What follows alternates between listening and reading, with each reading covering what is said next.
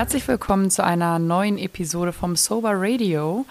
Das erste Mal im Jahr 2022, dass ich hier vor dem Mikrofon sitze und äh, ich freue mich sehr auf die neue Episode und ich bin ganz gespannt, was mir mein äh, Gast, nämlich die Kerstin, heute erzählen wird. Äh, ja, schön, dass du da bist, Kerstin.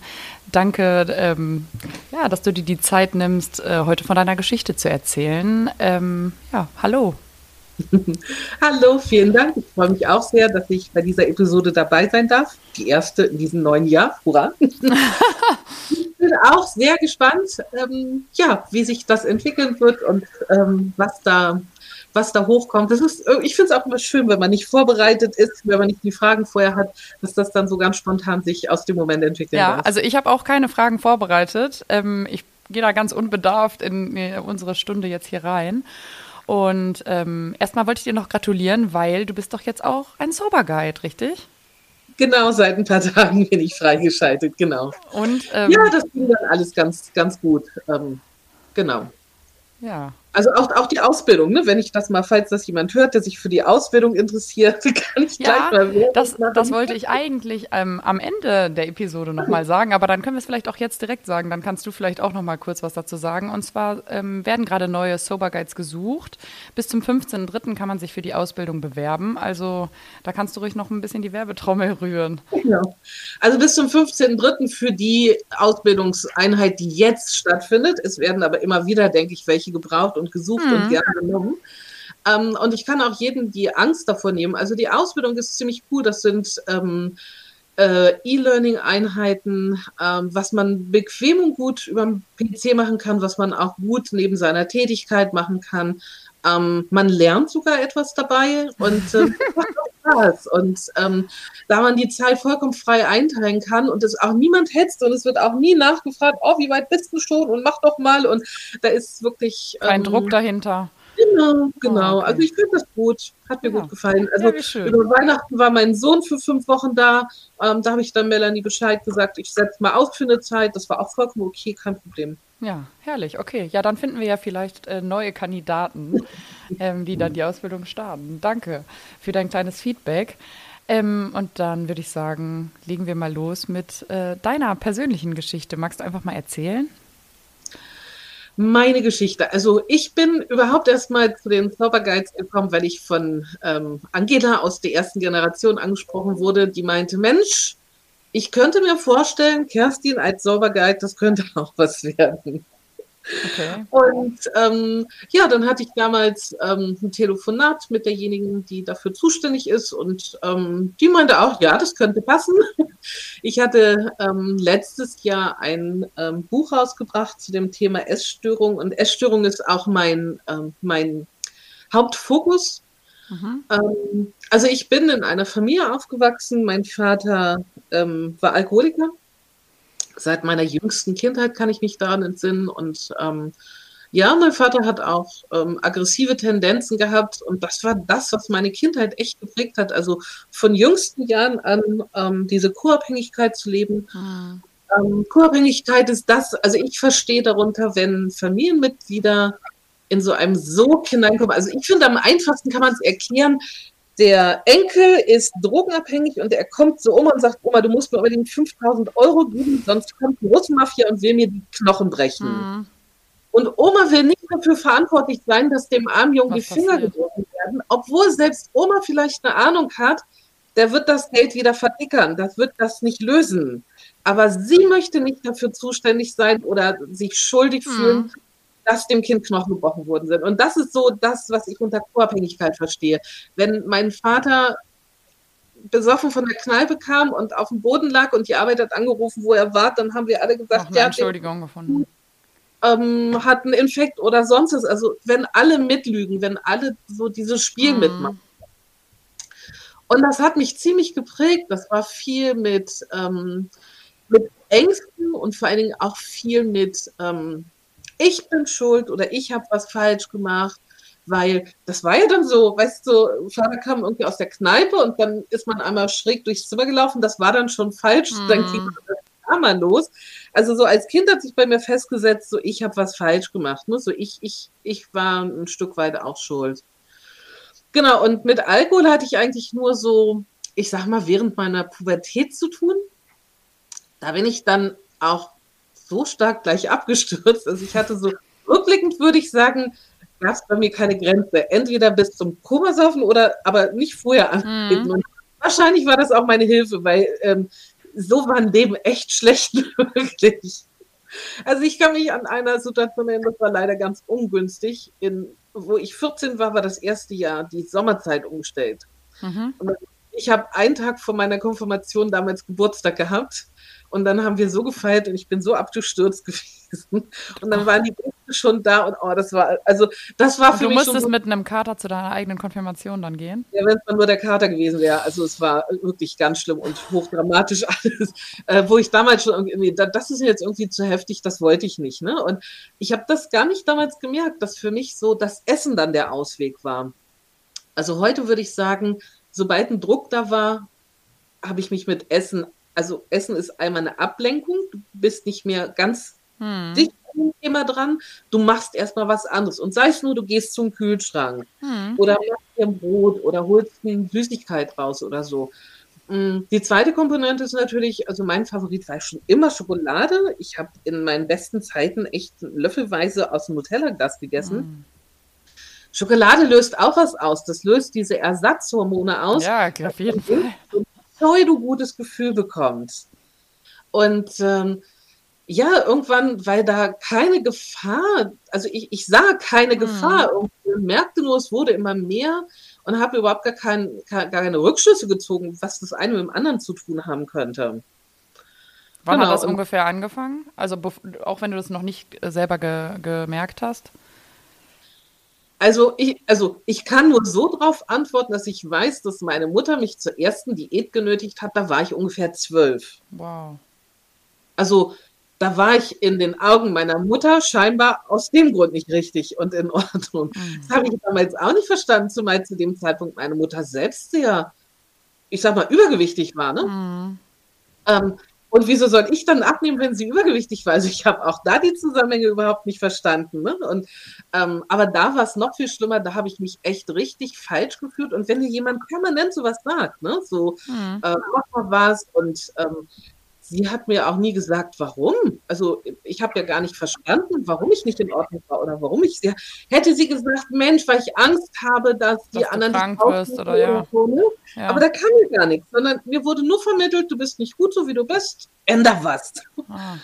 Und ja, auf eine unschöne Art irgendwie. Ja, natürlich, vor allen Dingen in dem Alter, ne? Also ja. alleine so einen Fokus zu setzen auf das Gewicht und auf das Aussehen in dem Moment, das, das macht ja äh, richtig viel mit so einem ja, heranwachsenden äh, Kind. Ja, wow, okay, mit zwölf. Ich kann dir sogar Fotos zeigen. Also das ist mein Liebling. Sollte ich noch mal ein Buch rausbringen, kommt das auch irgendwie auf, auf die Titelseite oder hinten auf oder so. Da stehe ich. Also mein Bruder ist anderthalb Jahre älter. Das ist ein Schwarz-Weiß-Foto.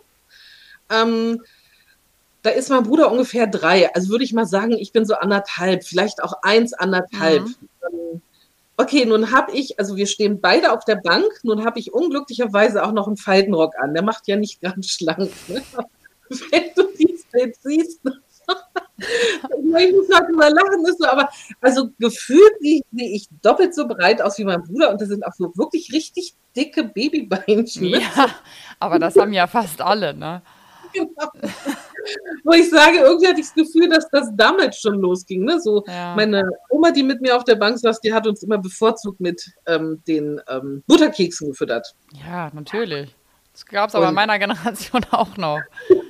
die waren gut auf jeden Fall. Ja, genau.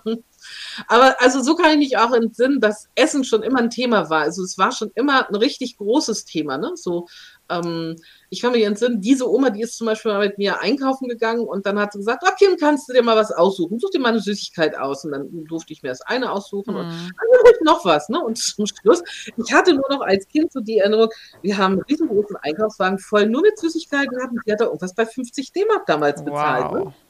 Nur für mich, also meine Süßigkeiten. Ne? Wow. Ähm, und das durftest du dann auch alles mit nach Hause nehmen und irgendwie genau. selber, äh, selber dir einteilen, wie du das essen wolltest?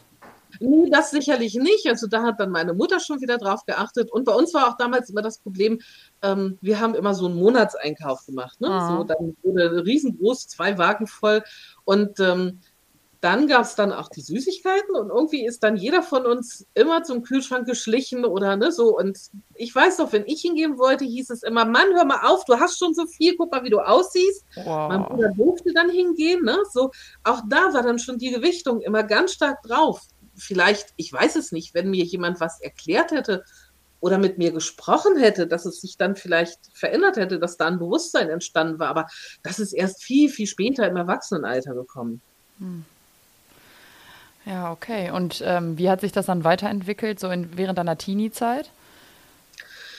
Also wenn ich heute die Bilder angucke aus meiner Teenie-Zeit, ganz ehrlich, also ich würde sagen, ich war noch nicht mal dick. Also ich war vielleicht, also so wie ich heute sagen würde, vielleicht ein paar Kilo zu viel, aber jetzt gar nichts Außergewöhnliches. Aber das Gefühl, was ich hatte, war damals schon so, oh, ich bin dick und fett.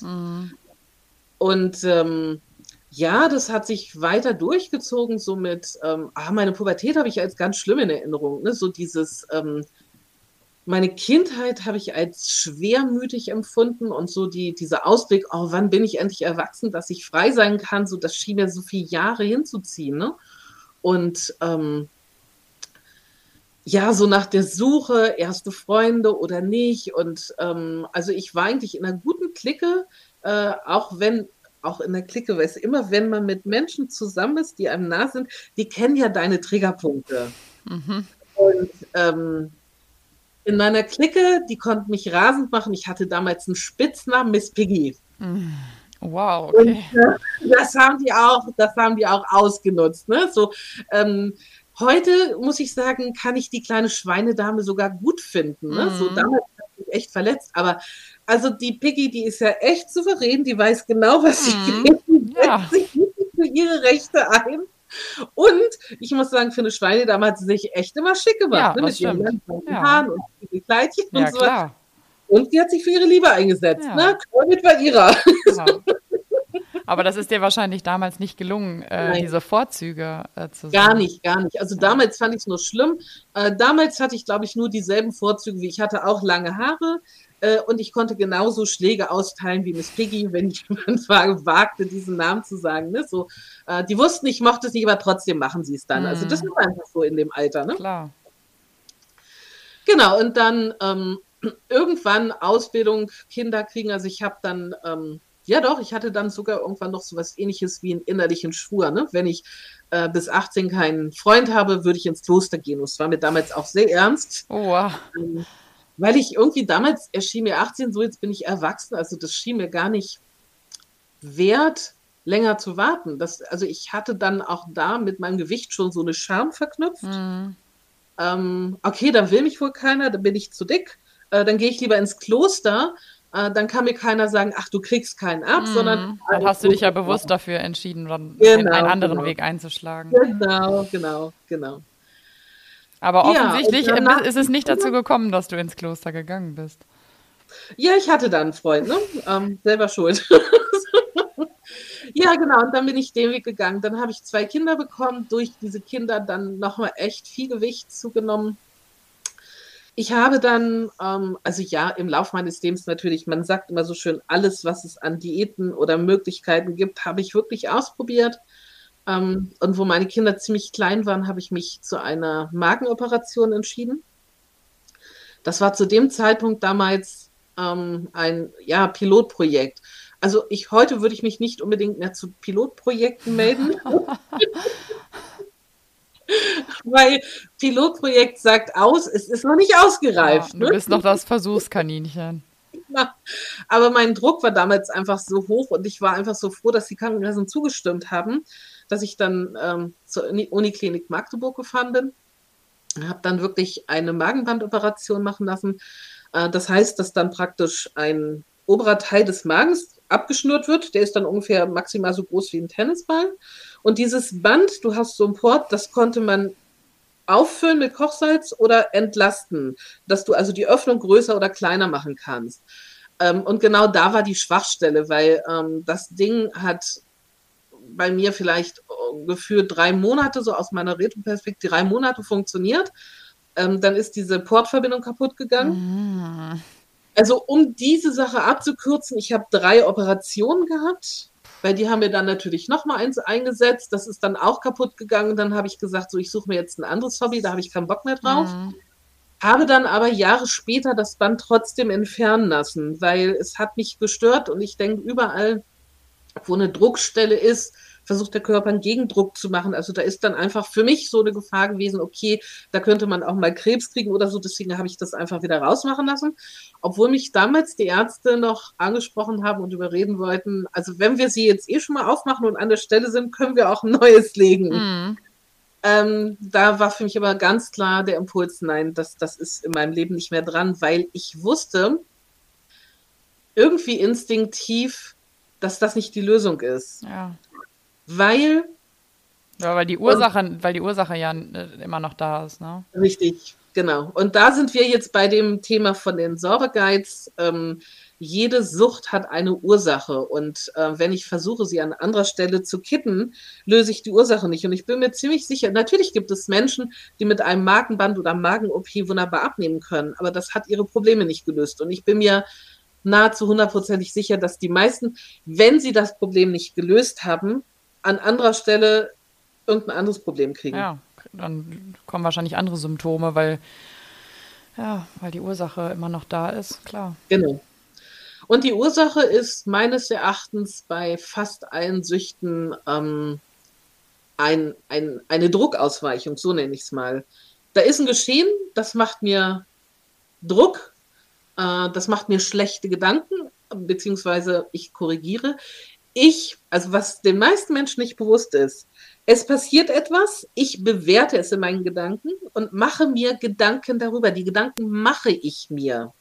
Und aufgrund dieser Gedanken entstehen Gefühle. Mhm. Nur das passiert natürlich alles so rasend schnell, ja, das nimmt kein Mensch wahr. Das Endergebnis ist nur, das sind scheiß Gefühle, die will ich nicht. Und dann versuche ich es abzukürzen. Äh, bestes Beispiel, keine Ahnung, es gibt ja alles Mögliche an Süchten. Ne? Wir reden ja nicht nur über Alkoholsucht, es gibt Pornosucht, es gibt Internetsucht, es gibt Spielsucht, Kaufsucht, Arbeitssucht, mhm. so alles Mögliche. Dann kriegt jemand einen Brief vom Arbeitsamt, ne? oh, das ist bestimmt, oh, die wollen jetzt eine Nachzahlung. Öffnet den Brief nicht, geht erstmal am PC, zieht sich im Porno rein und erleichtert sich und später geht er dann vielleicht dran, den Brief zu öffnen oder der liegt noch drei Tage und man nimmt diese Technik. Also alle Suchtformen sind für mich Ablenkungen von dem Gefühl, ja. die uns einfach weigern zu fühlen. Ja. Und, und, auch hinzugucken, ne? Genau, erstmal ja. hinzugucken, genau. Weil manches Mal, in meiner Erfahrung kann ich sagen, ist meine Vorstellung von dem, was mich erwartet, wenn ich hinkomme, hingucke, deutlich so schlimmer. Ja. ja, natürlich. Deutlich schlimmer als das, was sich dann wirklich erwartet.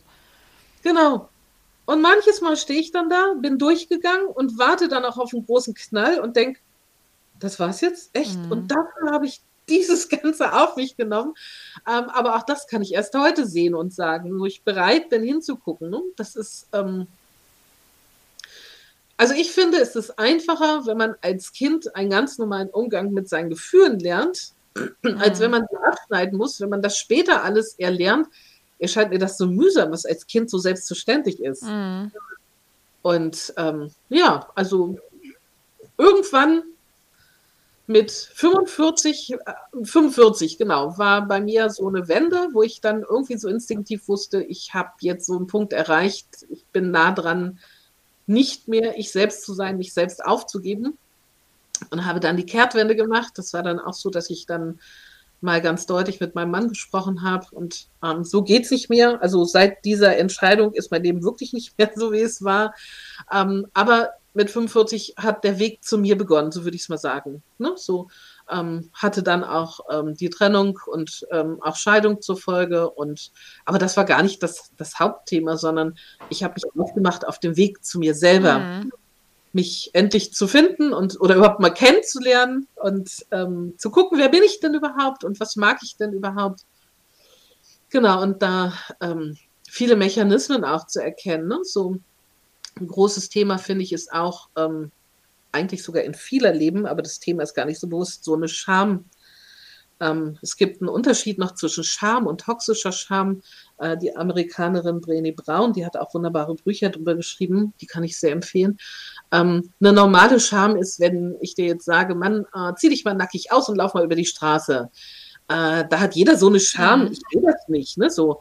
Ähm, und eine Scham hat damit zu tun, so, nee, ich, ich mache das nicht, dann ne, schäme ich mich. Mhm. Und eine toxische Scham hat aber damit zu tun, dass ich nicht das, was ich tue, als schämenswert empfinde, sondern das, was ich mache, mein Sein ist schämenswert. Mhm. Es ist nicht ausreichend, es ist nicht, ich bin nicht gut genug. Ne, so auch Perfektionismus hat seinen Ursprung in dieser toxischen Scham. Ja. Und ähm, genau, da kam dann. Ja, das hat wahrscheinlich auch einfach viel mit dem äh, Selbstwertgefühl zu tun, ne? Ja. Dass da irgendwas äh, in ganz frühen Jahren wahrscheinlich schiefgelaufen ist und äh, quasi einfach falsch programmiert wurde. Ja. Ähm, und dass das dann zur Folge hat, dass man sich für sein eigenes Dasein einfach nicht mehr wohlfühlt oder vielleicht im schlimmsten Fall auch wirklich schämt. Genau. Also dieses, ähm, ja, das ist eine ganz gute Analogie, falsch programmiert. Ähm, dem würde ich sogar zustimmen, ähm, weil ich glaube, viele, viele, vielen Menschen ist gar nicht bewusst, dass sie einfach auch in einem Tief stecken, weil sie ihren Gedanken glauben. Diese Gedanken, die sind von früher programmiert. Mhm. Und es ist auch ganz oft so, dass wir von Erwachsenen diese sogenannten Glaubenssätze übernehmen. Und wenn die so oft gehört wurden, dann haben wir auch die Neigung, sie gar nicht zu überprüfen. Ja. Wir verteidigen sie bis aus Blut, ähm, weil wir sie so zu unseren eigen gemacht haben. Mhm. Wenn dann jemand Egal, wie schwachsinnig sie sind eigentlich. Ne? Das, ja, da fragt genau. man gar nicht, weil das so unterbewusst einfach drin ist, dass man gar nicht drüber nachdenkt. Genau. Du bist normal im Lehramt, ne? hatte ich mhm. so in Erinnerung. Genau. Mhm. Wenn zum Beispiel ein Kunstlehrer, ne, der sieht dann so die Bilder seiner Kinder und es kann ja sein, dass da ein Kind wirklich vielleicht einen blöden Tag hatte oder mit der Farbe schwarz nicht klarkommt oder sonst was. Und so eine Bemerkung von, naja, also Kreativität ist jetzt nicht so deins, ne? Mhm. Das kann für ein Kind den ganzen weiteren Lebensweg entscheiden. Klar. Und das Kind glaubt das. Ja und überprüft das nie. Und wenn man dann später das überprüft, dann, ja, da habe ich angefangen zu zeichnen und meine Mutter hat das vom Lehrer gehört und die hat mir das auch immer gesagt und ich habe dir das auch immer gesagt. Ja, und dann bist du einmal und, falsch abgebogen und gehst, fährst ja. aber nie wieder rückwärts und gehst an der Kreuzung nochmal doch den anderen Weg, sondern genau. ja, dann ist es entschieden. Ja. Und wenn man sich das dann später anguckt, kann man rausgucken, ja, okay, so wie der Lehrer das damals wollte, konnte ich das nicht. Aber wenn ich so zeichne, hm. kommen ja ganz tolle Sachen raus. Ja. Und da kann man einiges mit, ich will nicht sagen kaputt machen, aber wenn man da als Erwachsener nicht mal hinguckt, was glaube ich da eigentlich und stimmt das eigentlich, was ich da hm. glaube? Und gar nicht bereit ist, das mal so zu überdenken. Und dann habe ich wieder die Schleife zu meinem Dasein, ne? So, mein, äh, wenn ich sage, ich bin dick oder ich bin hässlich oder ich bin unattraktiv oder ich finde keinen Partner, sind das wirklich Sachen, die stimmen oder sind das nur Sachen, die ich mir erzähle und glaube? Mhm. Und dann finde ich natürlich in meiner Umwelt haufenweise Beweise dafür. Klar. Ist egal, was du glaubst, du findest immer Beweise. Klar. Das stimmt. Weil wir haben immer diesen selektiven Blick. So, das beste Beispiel, eine Frau, die schwanger werden will, hat da vorher vielleicht nie drauf geachtet. Wenn sie schwanger werden will, aber nicht kann, wird sie nur schwangere Frauen sehen, nur Kinder im Wagen. Klar, Klar natürlich. Weil das ist dann in ihrem, ihr Bewusstsein gerückt. Ja. Ne? Und ähm, bei einem Alkoholiker ist zum Beispiel der Alkohol stark ins Bewusstsein gerückt. Ne? Dann äh, bei dem sind vielleicht Salzstangen nicht bewusst, aber ja. ne, ja, isst man mal auf Party oder ähm, und bei mir ist eben das Essen in den Mittelpunkt gerückt. Und das sich eben mal bewusst zu machen, das ist schon mal ein guter Schritt, um da rauszukommen. Und ähm, ich habe mich letztes Jahr ertappt. Ich hatte, wo mein Buch rausgekommen ist, ein Interview von den lokalen Zeitungen und da habe ich mich doch ertappt, wo ich, wo ich der Dame dann gesagt habe, ja, und das ist übrigens unabhängig davon, also heute kann ich wirklich erkennen, ich kann glücklich sein, auch wenn ich dick bin. Und da musste ich hinterher selbst nur ein paar Minuten drüber sinnieren, dass mir das da so rausgerutscht ist und fand das eigentlich richtig schön. Ja. Weil wir Menschen sind so angelegt, ähm, da gibt es so eine Instanz, ja, also wenn ich dann erst mal 30 Kilo abgenommen habe, dann kann ich glücklich sein. Und wir benutzen diese Sätze, um uns vermeintlich zu motivieren. Als wenn ich nur mit einer negativen Motivation auf mein gesunden Körper hinarbeiten würde.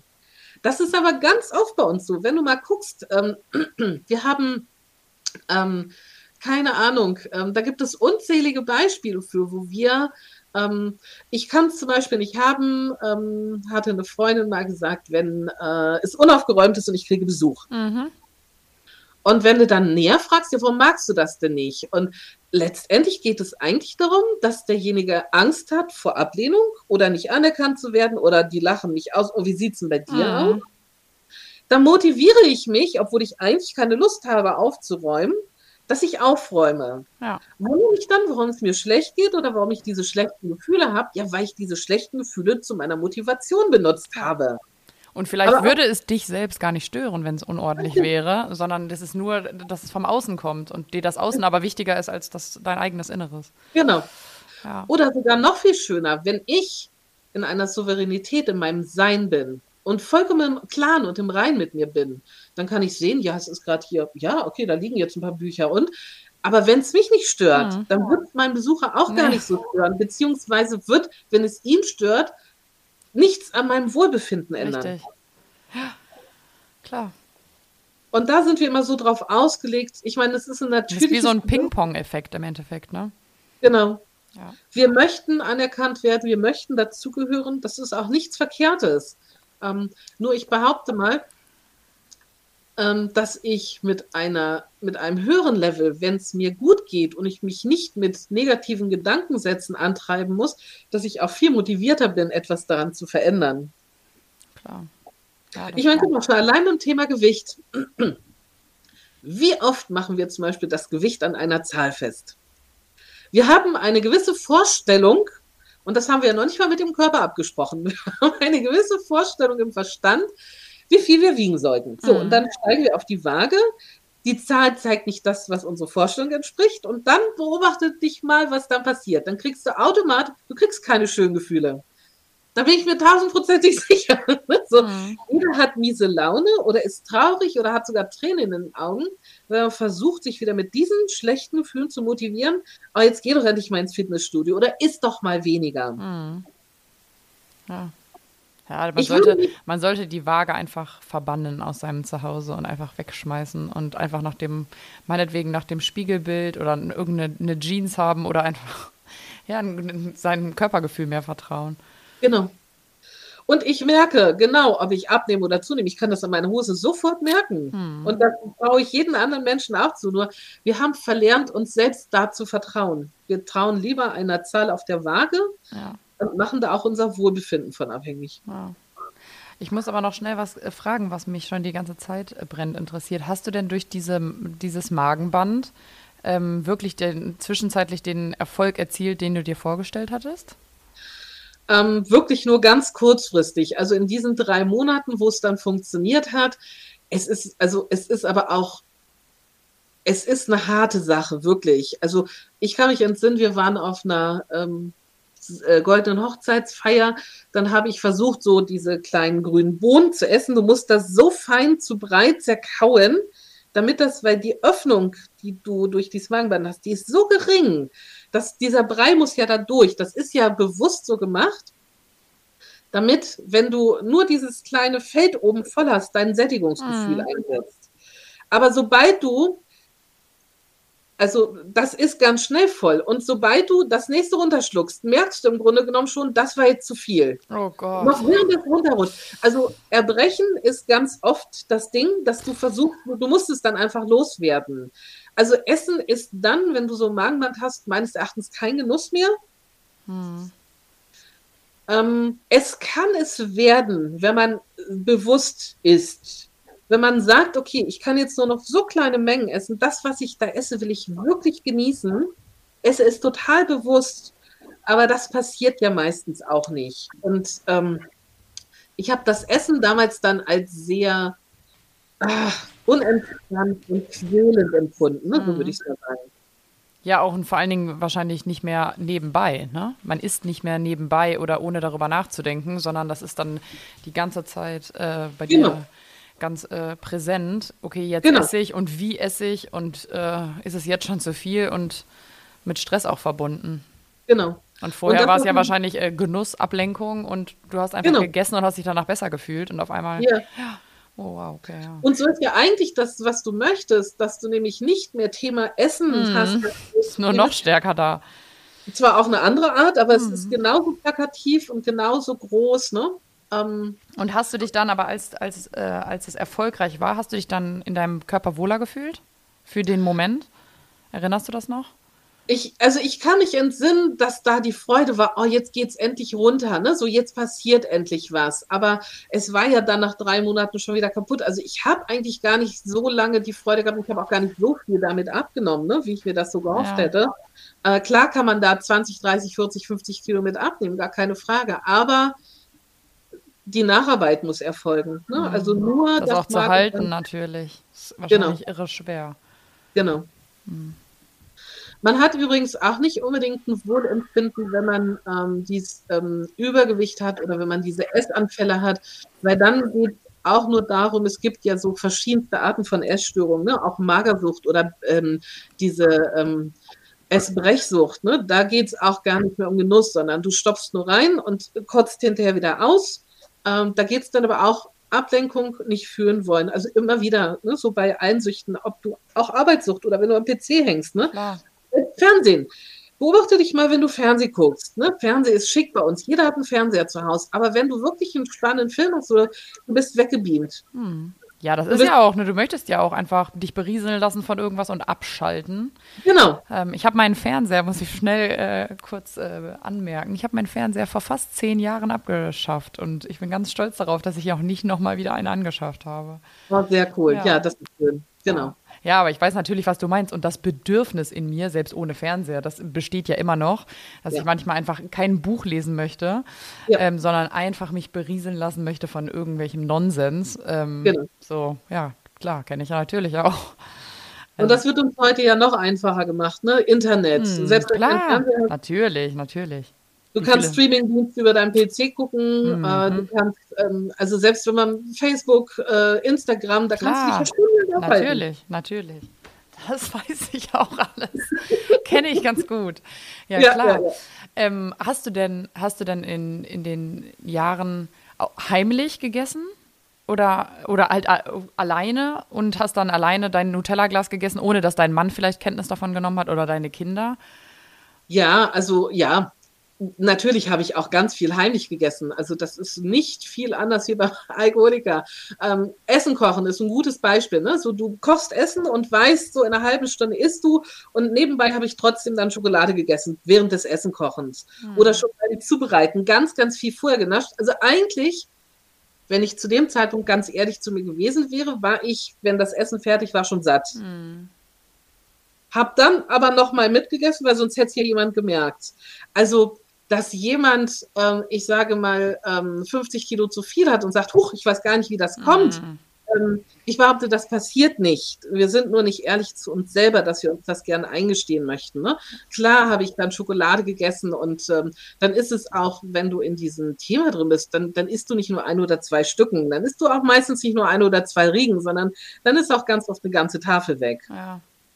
Also ich kann mich selber an meine eigene Schulzeit erinnern. Da ähm, hatte ich eine Klassenkameradin und ähm, die hatte auch auf jeden Fall schon damals mit 15, 16, 17 starkes Übergewicht. Und wenn irgendwann ging das dann los, dass wir auch mal irgendwo in ein Lokal gegangen sind, um da gemeinsam zu essen. Und dann hat sie immer nur Salat bestellt und hat den Salat auch gar nicht aufgegessen. Und ähm, die hat das nicht, ihr Gewicht nie thematisiert, aber schon ab und zu so Bemerkungen fallen gelassen, wie dass sie gar nicht wüsste, wieso sie eigentlich so aussähe, weil sie würde ja immer nur äh, wenig essen und Salat und so weiter. Und da habe ich damals noch gar nicht groß drüber nachgedacht, aber später ist mir das dann nochmal so in den Kopf gekommen, dachte mir so, die muss, die muss definitiv ja im Kalorienüberschuss gelebt haben in der Zeit, in der sie nicht in Gesellschaft, in Gesellschaft war ähm, weil sonst würde sie ja gar nicht so aussehen. Ähm, aber ja, als ich noch jung war, habe ich da gar nicht drüber nachgedacht. Das kam dann erst später mit, den, mit den Jahren. Ja, aber die ja, war sich dessen wahrscheinlich selber auch gar nicht bewusst. Und dieses, was du gesagt hast, wenn man in der Gesellschaft ist, äh, dann isst man erstens nicht die großen Mengen, bestellt auch nicht eine doppelte Pommes dazu mm. oder mhm. sowas, ne? weil man möchte nicht, dass die anderen dann irgendwie, ja, was denken oder was sagen. Dann ist dieser Alibi-Salat, ne? So, das, das kenne ich dann auch gut, ne? So, ähm, Klar kann man auch mit Freunden mal normal essen, aber ne, so, du weißt ja auch, mit wem du unterwegs bist oder wenn du befürchtest, dass da jemand was sagt, hältst du dich dann einfach zurück und weißt, sobald du dann zu Hause bist, ähm, wirst du dann nachholen. Ne? Mhm, auf jeden Fall. Ähm, du hast ja gesagt, du hast zwei Kinder. Wie hast du das ganze Thema ähm, mit deinen Kindern gehandhabt? Welcher Fokus lag oder welche Aufmerksamkeit lag auch auf diesem Essen, zu viel Essen, was esse ich? Wie sah die Ernährung aus, als deine Kinder noch klein waren?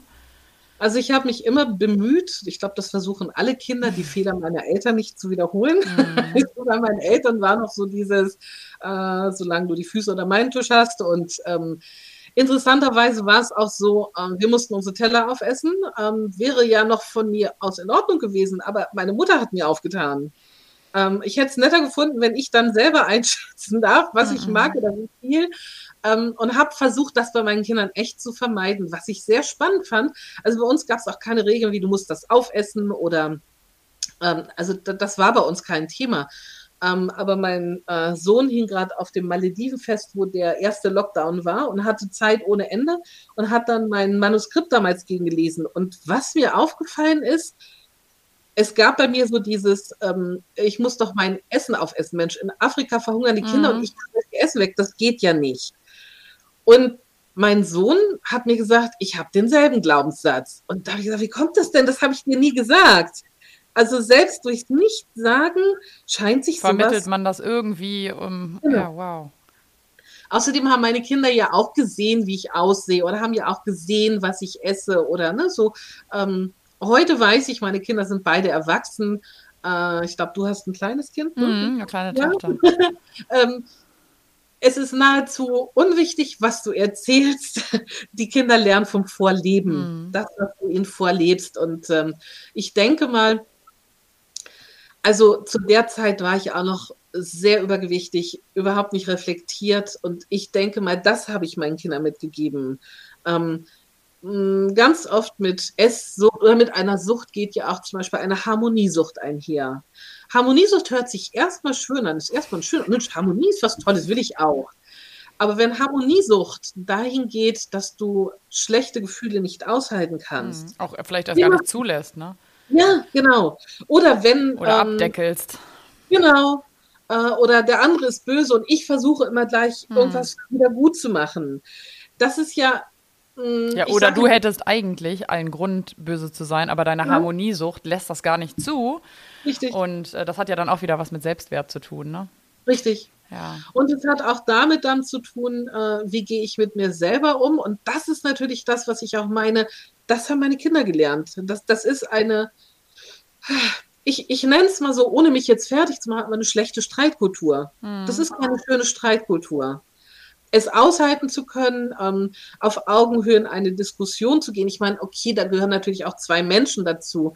Ähm, ich behaupte, ein Mensch mit einer kranken Seele wird niemals einen Menschen mit einer gesunden Seele anziehen können. Also was ich damit sagen will, ist, dass mein Mann natürlich auch Päckchen mitgeschleppt hat, die er in die Ehe mitgebracht hat, wo wir natürlich uns gerieben haben. Also ich würde auch nie sagen, er ist schuld oder ich bin schuld, sondern wir konnten es nicht anders zu dem Zeitpunkt. Ähm, aber Aufgabe meiner Kinder ist eben, sich auch das bewusst zu machen. Ne? Auch meine Kinder haben so manchmal, ja, beide eigentlich, auch so Tendenzen, äh, nicht fühlen zu wollen. Ähm, es tut mir manchmal in der Seele weh, weil ich manchmal dann schon so denke, puh, ja, äh, ist die Schule gewesen, durch die sie gegangen sind, mhm. gern erspart. Ähm, kann ich aber leider nicht, und solange sie nicht bereit sind, da selber dran zu arbeiten, ne, so. Ähm, aber ich denke mal, ich lebe es Ihnen heute anders vor. Das sehen Sie und erleben Sie ja auch. Und ähm, ja, jeder ähm, muss dann an seinen Themen arbeiten, wenn es dann dran für ihn ist. Ja, also ich klar. denke mal, jeder hat zwar, jede Mama oder jeder Papa hat so das Gefühl, äh, man möchte äh, keine, keine Fehler machen. Und Nein, natürlich nicht. Immer das, ja, na klar, na klar, jeder jeder möchte immer das Beste für sein Kind ne, und bemüht sich genau. in seinem Rahmen oder in, unter seiner Käseglocke, so wie er halt kann. Genau. Ja, das stimmt. Und ähm, haben deine Kinder Notiz davon genommen, dass du selber nicht mit dir im Reinen warst? Was glaubst du? Also als du noch, als sie noch kleiner waren, dass du quasi, du hast ja wahrscheinlich deinen Kindern wenn du sagst, du hast versucht, nicht die Fehler deiner Eltern zu machen, hast du ja vermutlich den, die deine Kinder immer bestärkt und ähm, ja, versucht, sie so zu erziehen, dass sie ähm, selbstbewusst sind und auch ihren eigenen Wert kennen und sie nicht runtergemacht. Aber trotzdem hast du ja für dich gedacht, du bist nicht richtig und äh, hast dich nicht wohlgefühlt in deinem Körper. Da gab es ja eigentlich so einen Konflikt, so einen inneren, oder? Genau, und wenn ich mal so reflektiere bei dem, was du gerade gefragt hast, ähm, natürlich habe ich versucht, es ihnen anders zu vermitteln, ähm, aber es bricht ja immer an irgendeiner Stelle raus. Also bei meiner Tochter kann ich mich entsinnen, die war auch sehr, also bis zu einem gewissen Alter einfach sehr ruhig, sehr zurückhaltend, wo ich immer so dachte, Mann, Mädchen, du hast viel mehr Selbstbewusstsein, zeig das doch mal, ne? Und ähm, so bis zu einer gewissen Zeit hätte ich sogar gesagt, sie wäre so der typische klassische Opfertyp gewesen. Und das hat mir schon so ein bisschen Sorge gemacht, ne? So, ähm, wir wohnen hier zwar auf dem Land, hier passiert vielleicht noch nicht ganz so viel, aber trotzdem wusste ich so instinktiv, wollte ich das nicht. Und ähm, dann war es irgendwann so, wie viele Zufälle. Jedenfalls hat sie dann mal mit Karate angefangen und seitdem ging es besser, weil da habe ich gemerkt, ähm, ja, wenn sie nicht selber welche auf die Klappe kriegen will, muss sie sich jetzt endlich mhm. mal wehren. Ähm, und ähm, seitdem ging es wirklich. Also dann hatte sie auch, irgendwann hatte sie diese Ausstrahlung nicht mehr. Ne? Ja, ähm, das hat mich auch echt gefreut. Ähm, ja, weil man sonst vielleicht so verharrt in so einer Handlungsunfähigkeit und ja, durch so einen Sport äh, gewinnt man ja definitiv äh, an Statement und Ausstrahlung und äh, genau. Selbstbewusstsein dazu. Genau. Ja. Das kann ich mir Musst gut vorstellen. Du einfach. Und auch selbst im Training, das sind ja solche ähm, Übungen auch, die du einfach dann irgendwo aus dem Affekt her beherrschst. Mhm. Und dann wusste, okay, selbst wenn jetzt jemand was will, sie hat sie kann es. Ne? Mhm. So, Klar. Äh, und das ist ja auch nicht nur eine reine Kampfkunst, sondern du gehst ja auch so, keine Ahnung, bei gewissen ähm, Schlägen schreist du ja auch mit raus, ne? sodass du äh, wirklich auch so deine Kraft mit rausgibst. Mhm. Und ja, da verändert sich was. Also ich würde nach wie vor sagen, das hat sich sehr positiv ausgewirkt. Genau. Schön. Ja, richtig schön. Genau, obwohl ich trotzdem sagen würde, äh, klar haben meine Kinder das gemerkt, dass ich da mit mir nicht im Reinen war. Und ähm, also ich kann mich an eine Situation erinnern, da war mein, ach, wie alt war mein Sohn denn da? Ich kann es gar nicht mehr genau sagen, vielleicht zehn oder sowas. Da waren wir beim Einkaufen ähm, und da haben mich Jugendliche aus einem Auto heraus angepöbelt und haben dann so Schimpfworte mit zugeschrien. Ne? Und das war dann aber schon so langsam, wo ich mit meiner Umkehr begonnen hatte. Und ähm, so ein bisschen tut es mir heute noch leid, weil die Jungs in dem Auto haben echt mein, aufgestaute Wut der ganzen Jahrzehnte abbekommen.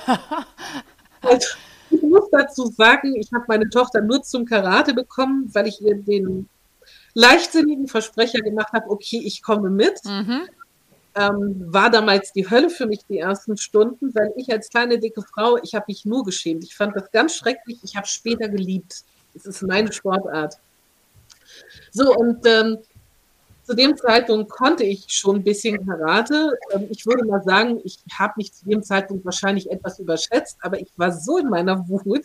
Ich bin da zu dem Auto hingegangen und habe die wirklich angeschrieben und gesagt, steig jetzt aus, komm, los, sag's mir ins Gesicht, was du mir sagst. Ich habe den wirklich so fertig, ich war wirklich bereit, mit dem zu kämpfen. Und selbst wenn alle vier ausgestiegen wären, ich hätte den aufgenommen. Das war in dem Finde ich toll.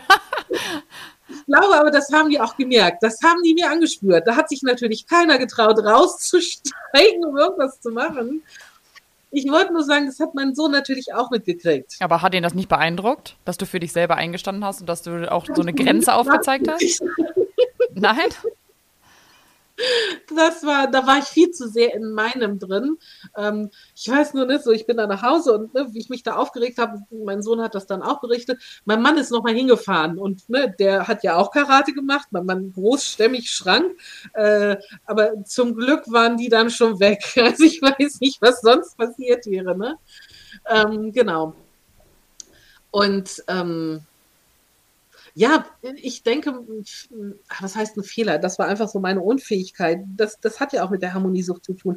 Wir haben es ja nie wirklich offen thematisiert. Ich habe mit meinen Kindern damals auch nie offen darüber geredet. Oder ne, so Mensch, das verletzt mich, wenn jemand sowas sagt, oder ich schäme mich oder ich kann nicht, oder ne, so immer versucht, stark zu sein. Das ist ja auch ein ähm, Teil dieses Krankheitsbildes, ne, dass man ähm, vor sich selber sich schämt, das nicht eingestehen möchte, mhm. dann den anderen gegenüber nicht. Ähm, also von daher war damals, glaube ich, das Vorleben nicht wirklich so ja. und gut. Ich kann mir vorstellen, dass noch ein weiteres ähm, Problem ist, ein richtig großes, dass so eine Sucht auch gar nicht so anerkannt wird von, von der Umgebung, von den anderen Leuten wie ich bin vom Rauchen abhängig, ich bin von Drogen oder von Alkohol abhängig, weil ähm, das unterschätzen die meisten oder wissen auch gar nicht bewusst, was für, eine, was für ein Ausmaß so eine Zuckersucht eigentlich auch einfach körperlich bedeutet. Und da ist immer so, ja, dann musst du halt eine Diät machen. Eine Diät ist ja einfach so, ne, das kann ja jeder machen. Aber wirklich runterzukommen, äh, und du hast ja genauso Suchtdruck und äh, wirklich auch Entzugserscheinungen, wenn du vom Zucker abhängig bist. Das, das, das ist ja überhaupt nicht etabliert irgendwie bei uns in der Gesellschaft, was das für Auswirkungen haben kann, wenn man jeden Tag, also alleine nur so körperlich mit dem Insulin, ähm, Spiegel, der dann hoch und runter schnallt und da erstmal von wegzukommen und dann auch noch natürlich von der Gewohnheit, ne, die man da hat, immer dann und dann in den Situationen das und das gegessen zu haben. Also das ist ja jetzt definitiv auf einer Stufe mit, ich bin von irgendwelchen anderen Stoffen oder Tätigkeiten äh, abhängig. Ja, das ist ein großes Thema. Ähm, und ja, es wird wenig anerkannt. Ähm, die meisten haben wirklich so für sich diese Einstellung, Mann, dann mach eine Diät, friss weniger ja. und dann hast du das Problem gelöst. Ne? So. Ich kenne immer noch den Spruch so, FDH, frisst die Hälfte. Ja. So, das genau. gab es genau, auf jeden genau. Fall groß in den 90ern. Ja, genau. Ähm, ähm, in anderen Ländern, also vielleicht nicht ganz so krass hier in Deutschland, in anderen Ländern, zum Beispiel in Amerika, ist es, ähm, ich habe eine ganz tolle Dokumentation, die wollten wir auch nochmal online stellen im Blog, dass die Menschen das angucken können, ähm, wo wirklich zu erkennen ist, dass es ein bewusstes Problem ist, was bewusst gemacht wird, ähm, weil ähm, die Leute in diese Sucht zu treiben, bringt natürlich Geld. Ja, natürlich. Industriegate, bringt der Industriegate, äh, die diese Fastfoods haben oder Coca-Cola, ne? so diese Süßgetränke. Ich will jetzt nicht nur Coca-Cola so, aber ja.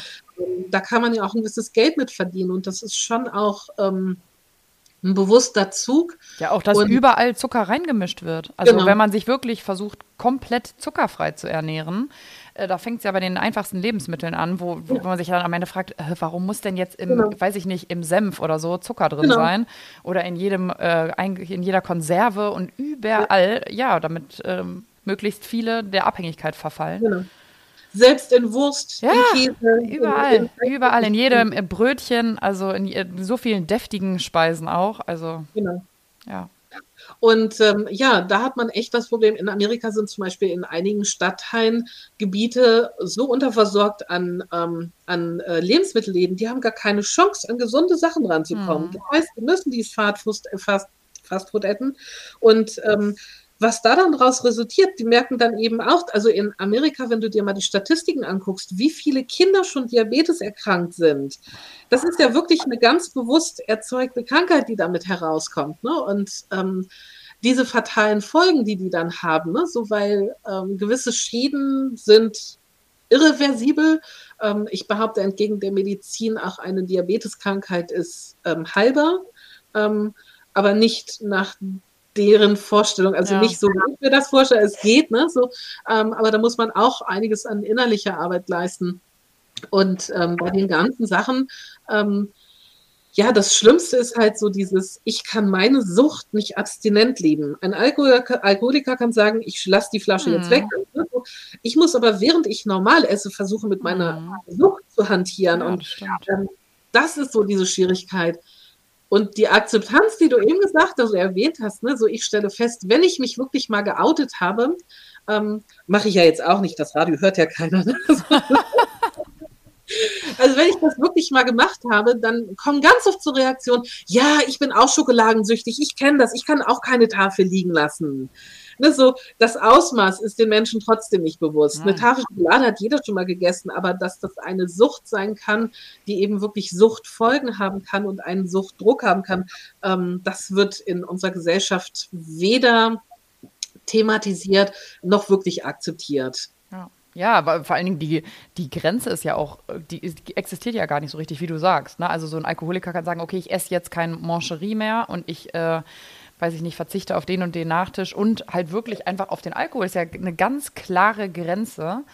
Ähm, und beim Essen, also ja, wo fängt es dann an? Bei, bei der ersten Kelle Nachschlag oder ähm, na, also wie willst, wie willst du dich ernähren mit einer Grenze? Das ist ja unmöglich. Also du hast ja. damit immer zu tun. Ja, schon schwer. Und, und die Grenze, das Problem ist ja, wenn ich anfange, wieder eine Grenze zu setzen, sind wir ja wieder bei der Diät. Ja. Und Diäten funktionieren nicht, ja. weil Diäten, da ist das Thema Essen wieder wahnsinnig groß im Kopf. Das ist keine Natürlichkeit. Ja, und das ähm, kann ja auch nur ein temporärer Zeitraum sein. Du kannst ja jetzt nicht bis an dein, dein Lebensende eine Diät machen. Also das genau. muss ja eine ganze Ernährungsumstellung.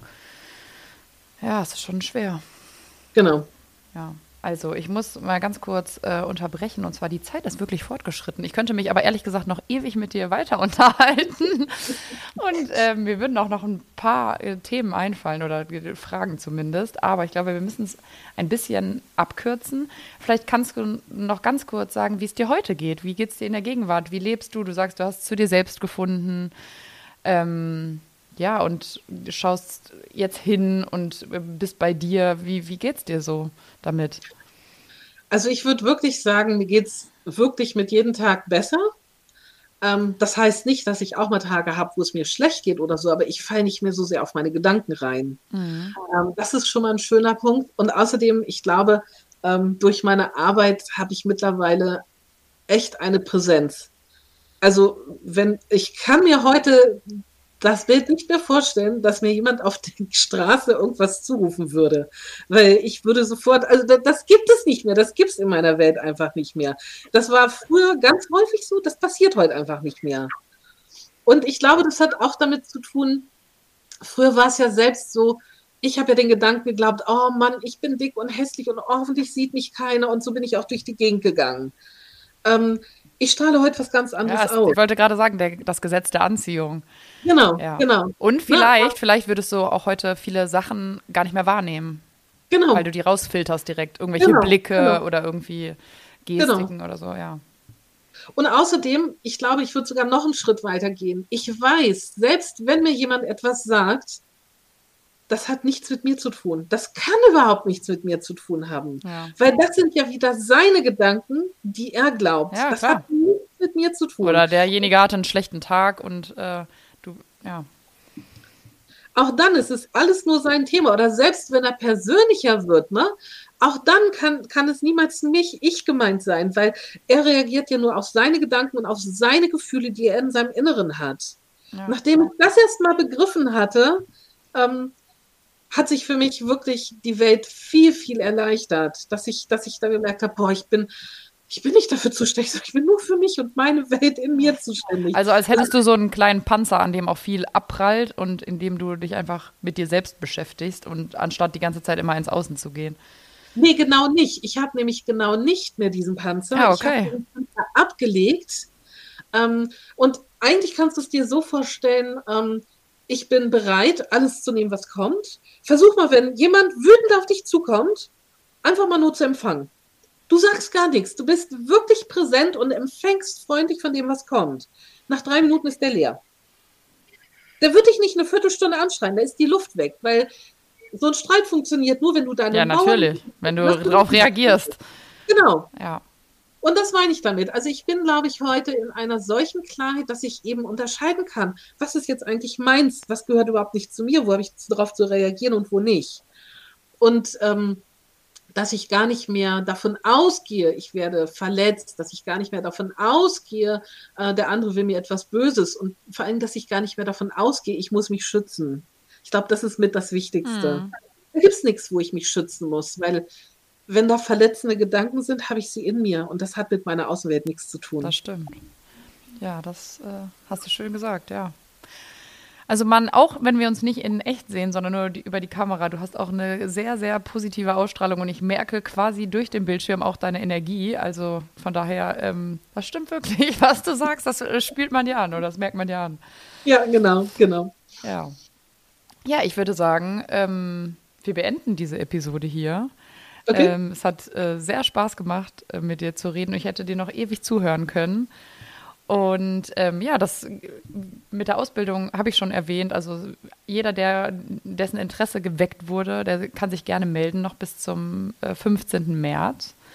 Ähm, aber wie du auch schon gesagt hast, natürlich auch danach gibt es neue Anläufe für neue Ausbildungen.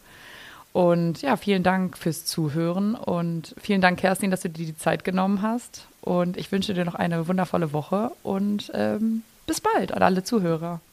Tschüss. Bis bald, mach's gut.